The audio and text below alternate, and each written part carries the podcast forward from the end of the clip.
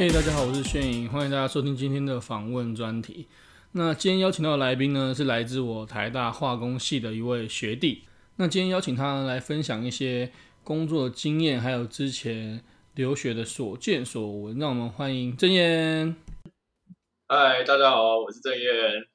好，那先请你简单的自我介绍一下好了。好，呃，现现在二十八岁，哎满了。然后我。毕业于台大化工系加台大化工所，然后后来去挪威交换了一年，呃，回国之后呢，就直接加入了台积电，呃，做了两年多之后呢，现在跳到了艾斯摩尔，也是当工程师。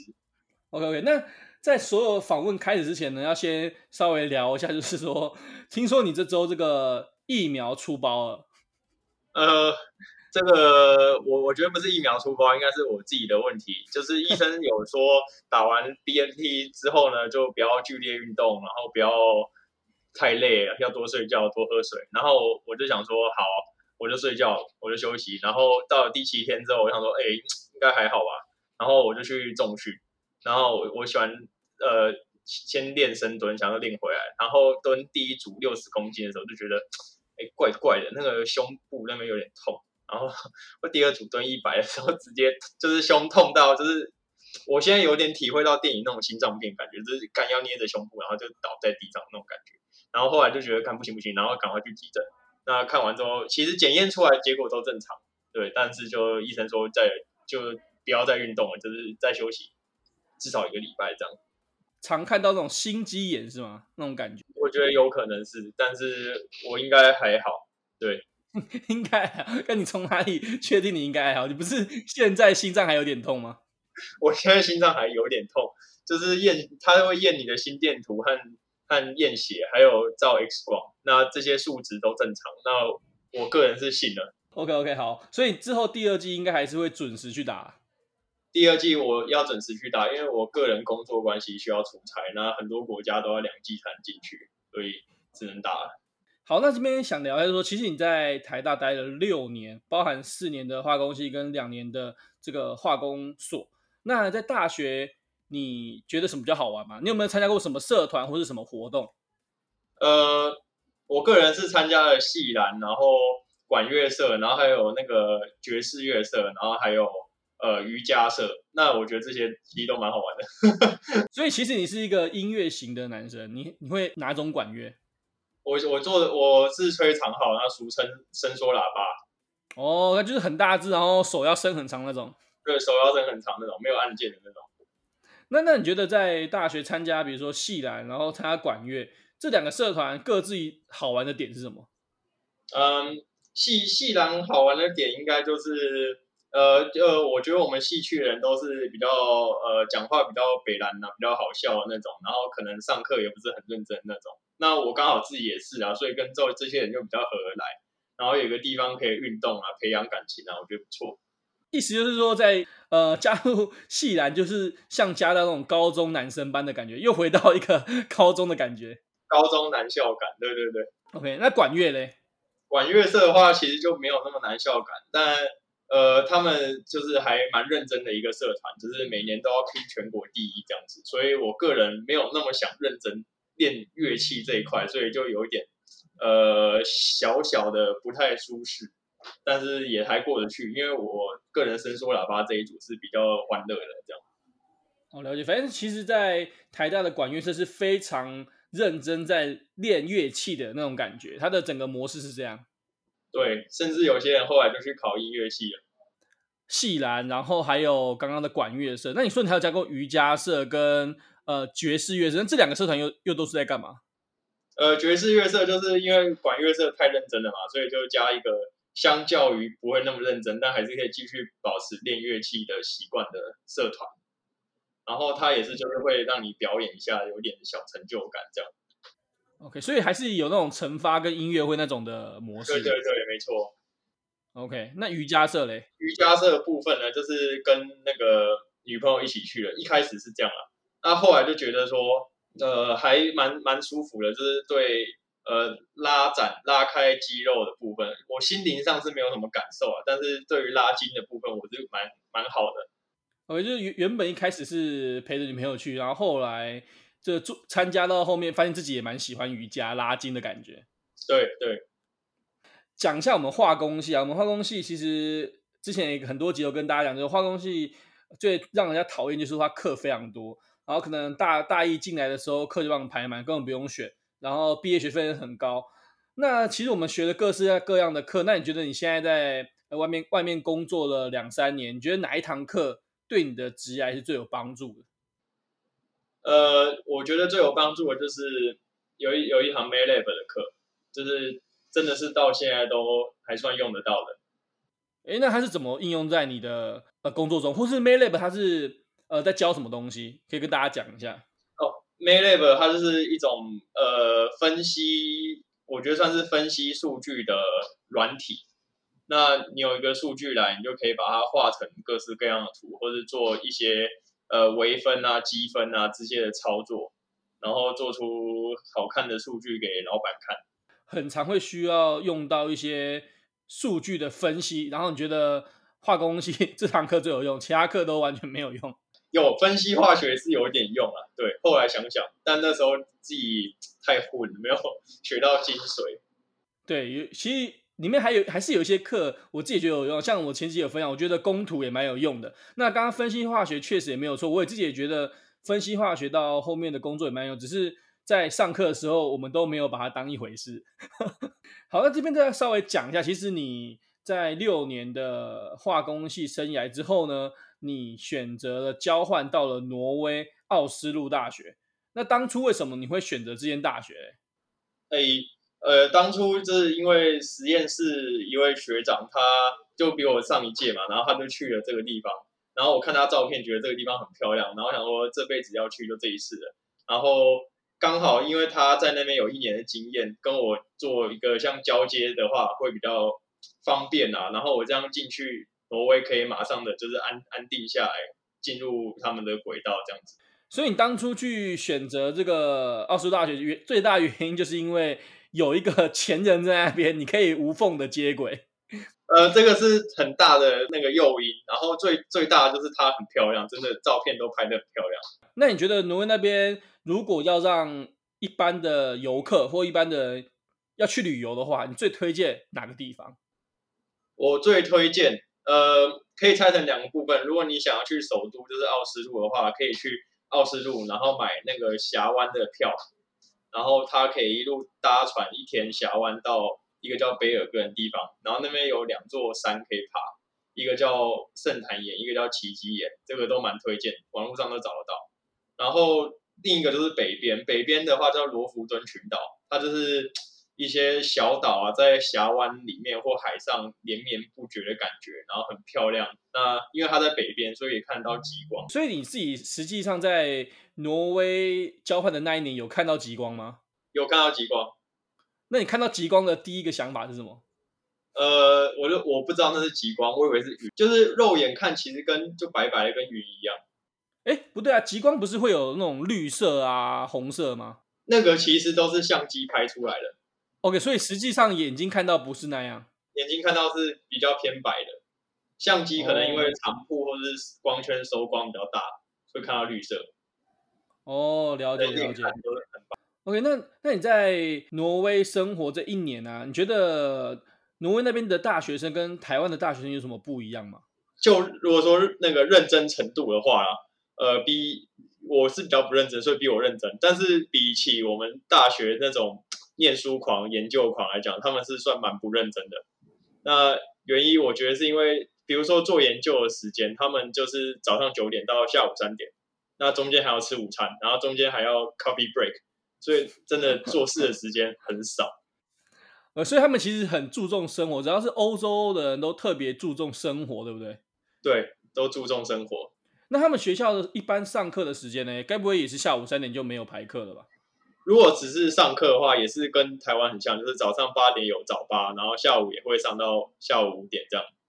哦，了解，只是说他们呃上学是一样，只是他们的生活态度比较 chill 一点。对，生活 chill 一定要 chill。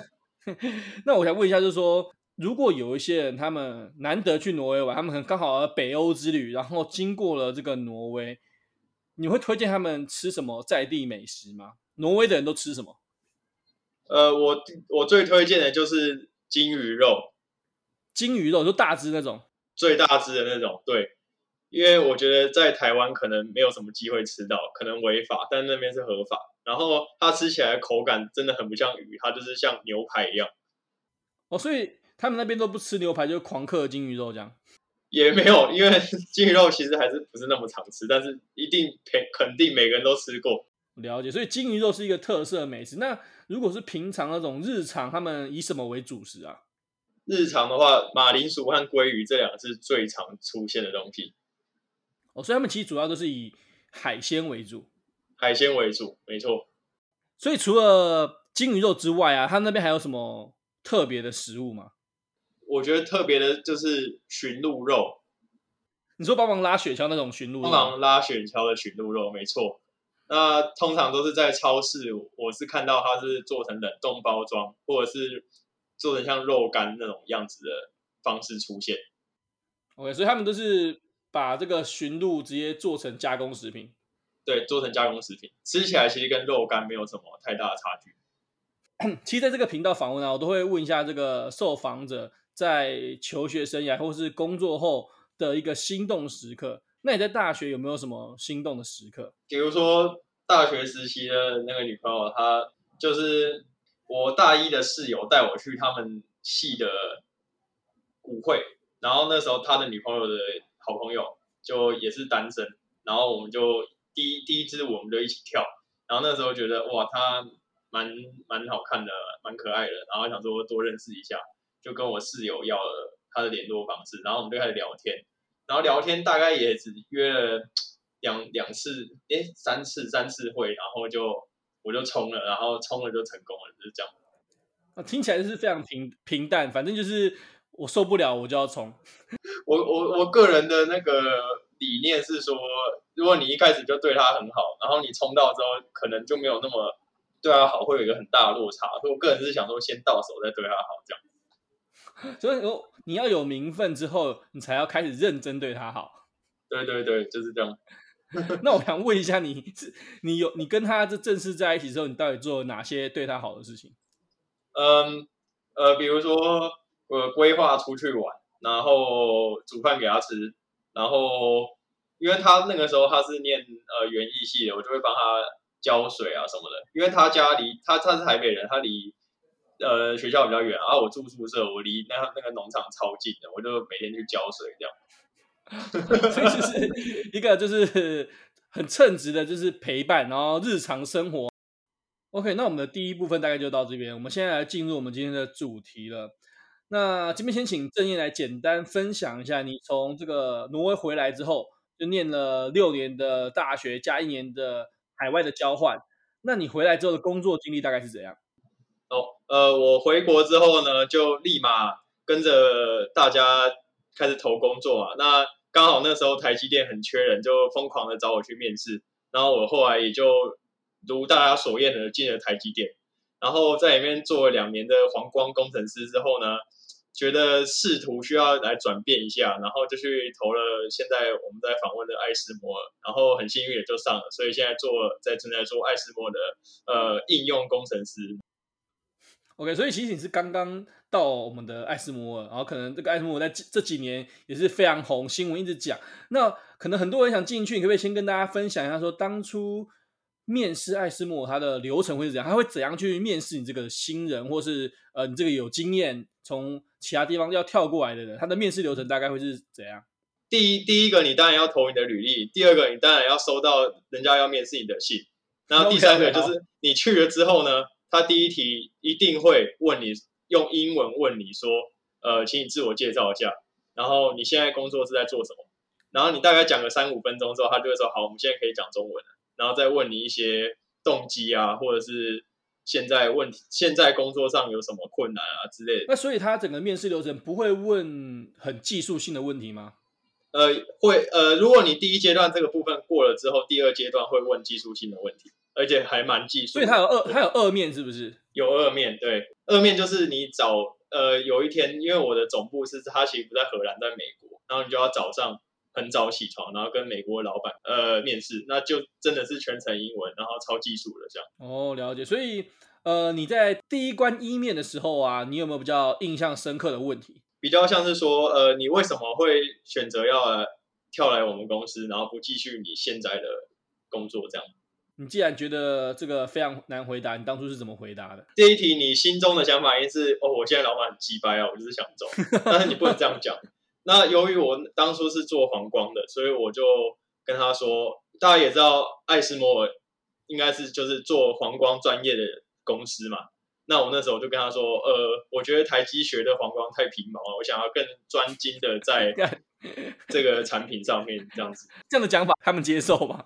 他们当然是觉得屁话，所以我还会再说，我想要多一点呃生活和工作品质上的提升。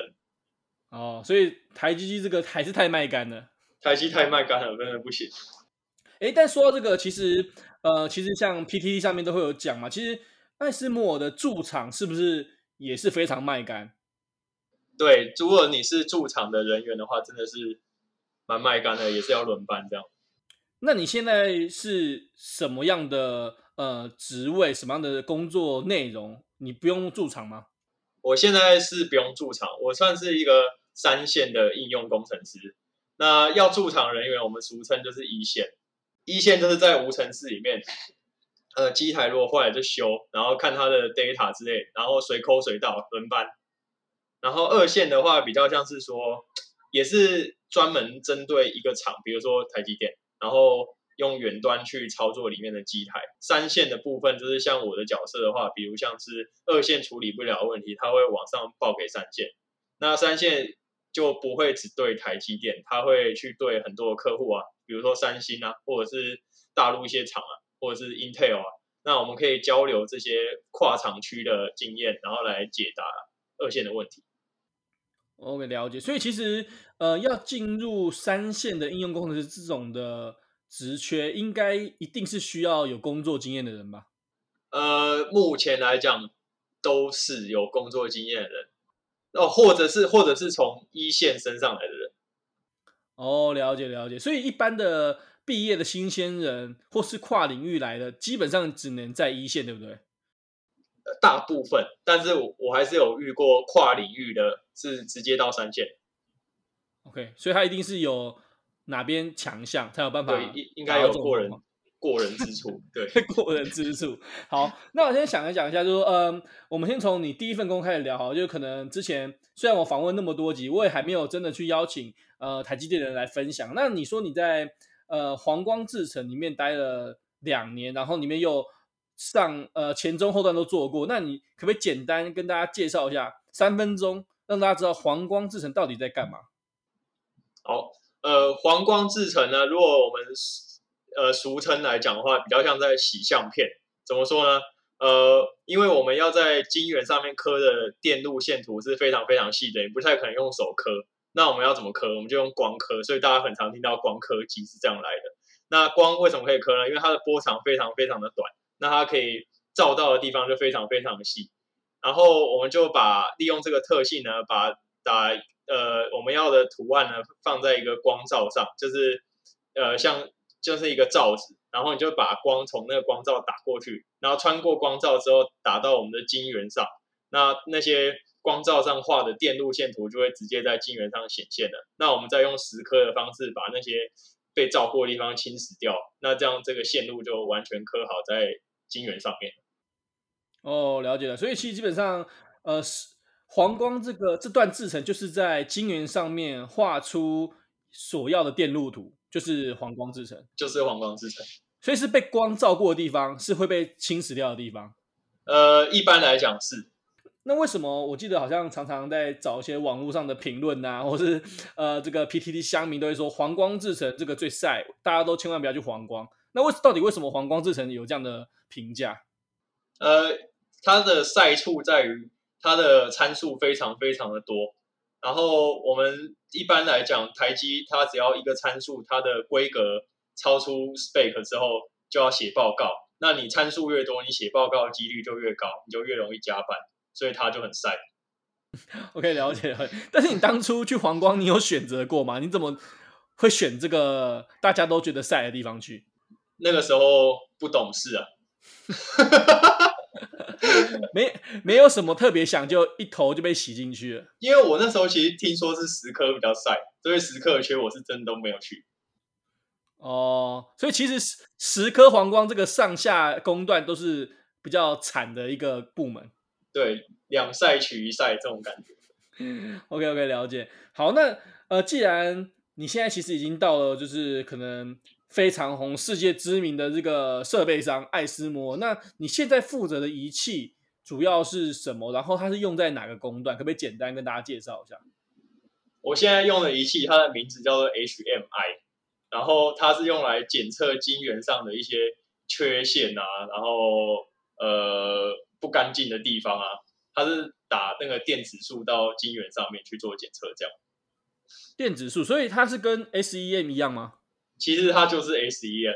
所以，所以你们另外把这个 SEM 取一个新的名字叫 HMI，是只有你们的这个仪器这样叫吗？还是说大家也这样叫？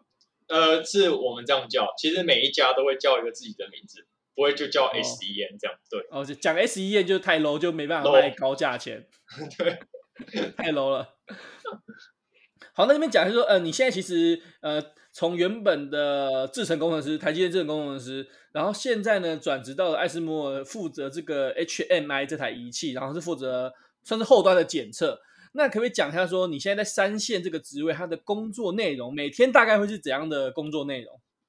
好，呃，每天的话，呃，早上通常都是跟美国开会，因为美国的时差他们在 San Jose，所以刚好就是台湾的时间减三，然后再日夜颠倒这样。所以说你早上八点去，就是跟他们下午五点开会，然后主要就是在说一些我们工作上遇到的困难。就我刚刚不是说三线要解决二线一线的问题嘛？那有时候这些问题也是我们无法解，那我们就要报回给总部。然后如果早上八九点开完会之后，看有没有客户的会，有客户的会要继续开客户的会，或是刚刚八九点就已经在开客户的会，那就是听他们报告他们日常遇到的问题，抱或是抱怨你做的太慢之类的。OK，对，然后接下来比较。然后很容易就已经中午了，然后就去吃饭，然后吃完回来之后，下午通常就是嗯，在复制一些客户报给你的问题，因为他们口说无凭嘛，你一定要自己拿自己的机台实验看看，同样的状况会不会出现一样的问题。那会就就是验证了，好，那我们就去处理。那不会的话，我们就要跟客户再三确认说，哎，你真的是这样调的吗？为什么我自己试不会这样？对，那假如说。无法，比如说有些客户像台积或者是三星，他们比较不能把呃 data 拿出来给你看的话，你就要实地去到他们的厂内去看。所以我个人有时候还是会去台积电厂内的。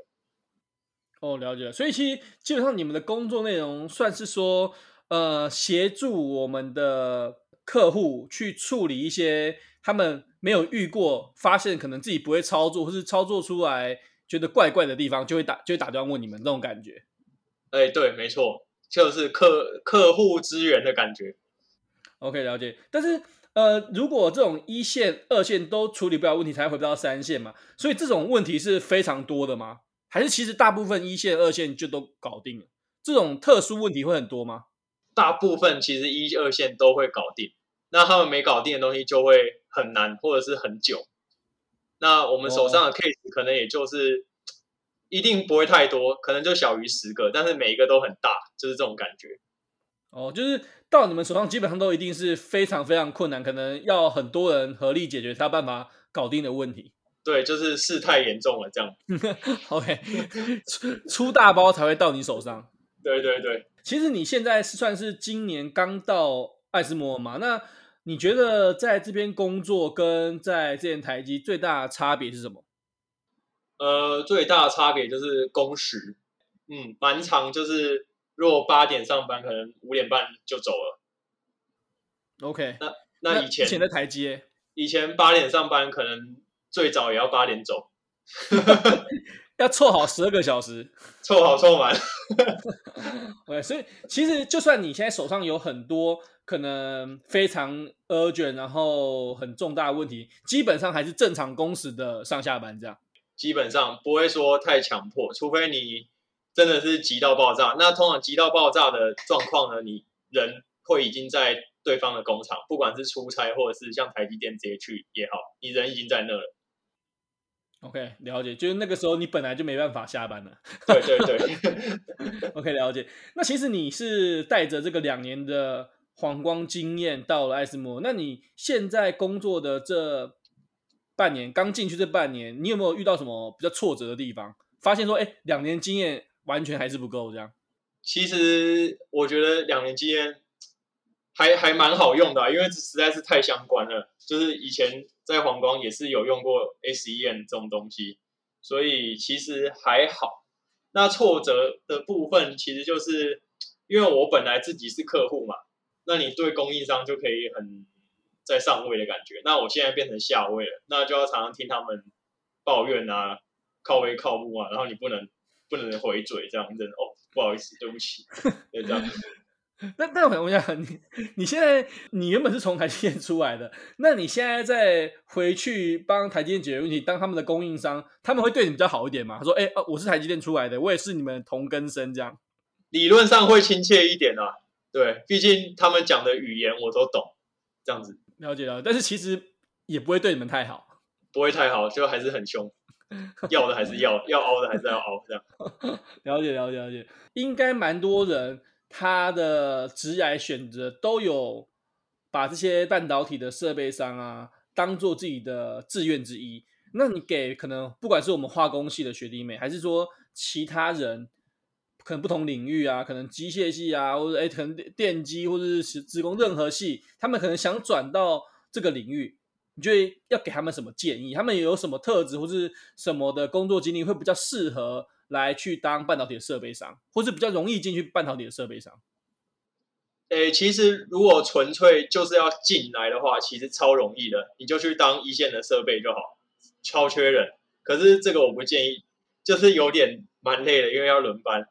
那如果你想要做到比较，呃，是舒服嘛，比较没有那么卖苦力的单位的话，你可能洗一个半导体的经历嘛，是这样讲吗？其实去玩台积电的人。后来出来，大家都发现其实蛮好用的，就是如果这是一个最短的途径啊，就是呃，如果你想要来设备商当一个比较不那么苦力的单位，然后万一你的专业其实跟这边很有相关，你也是有办法直接进来的。哎，那如果像你刚刚提到，有些人可能他是哎，可能也不需要前面的。半导体业界的工作经验也可以到到二三线，那他们通常会是什么科系啊？